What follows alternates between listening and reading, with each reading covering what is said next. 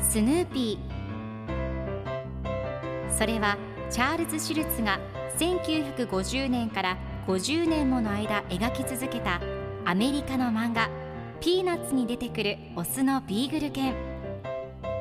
主人公の少年チャーリー・ブラウンの飼い犬です。気が弱くて自分に自信が持てないチャーリー・ブラウンをはじめいろんな個性を持つ子どもたちが繰り広げる人間模様に人生の哲学を感じるのは私だけでしょうか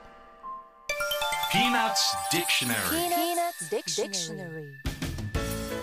Peanuts Dictionary このコーナーではスヌーピーを愛してやまない私高木マーガレットが物語に出てくる英語の名台詞の中から心に響くフレーズをピックアップ。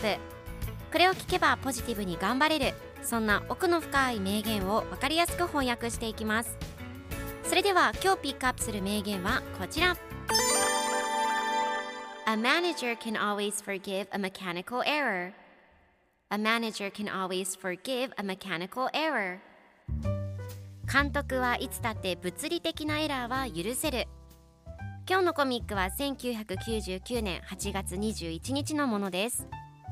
チャーリー・ブラウンとルーシーが野球のピッチャーマウンドで一緒におしゃべりをしています。ルーシーがチャーリー・ブラウンに監督今のボール取れなくてごめんなさいと言うとチャーリー・ブラウンが監督はいつだって物理的なエラーは許せる。ただ精神的なエラーは許せないと言います。するとルーシーが私キャッチャーに恋しているのと言いチャーリー・ブラウンがそれこそ精神的なエラーだよと怒っています。では今日のワンポイント英語はこちら。